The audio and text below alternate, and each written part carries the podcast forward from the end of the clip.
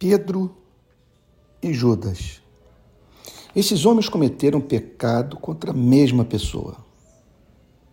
Pecaram contra o belo, o justo, o santo, o amável. Pecaram contra o amor.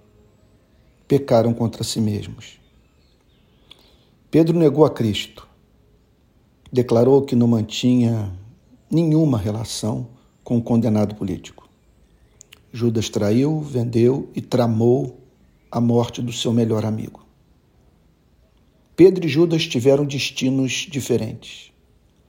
Pedro chorou, sofreu, confessou e refez sua relação com quem o convidara para transformar o mundo. Judas se enforcou. Quero me dirigir hoje a quem está passando por uma fase de muita vergonha com a sua própria vida. Você se encontra diante de duas opções. Em meio às lágrimas de arrependimento, crer no triunfo do amor que perdoa, no poder que transforma e no Cristo que não desiste de amar. A segunda opção é enforcar seus sonhos de fazer o bem pela humanidade. Crer num Cristo-diabo e dizer para o mundo que a lei sempre triunfa sobre o amor que perdoa.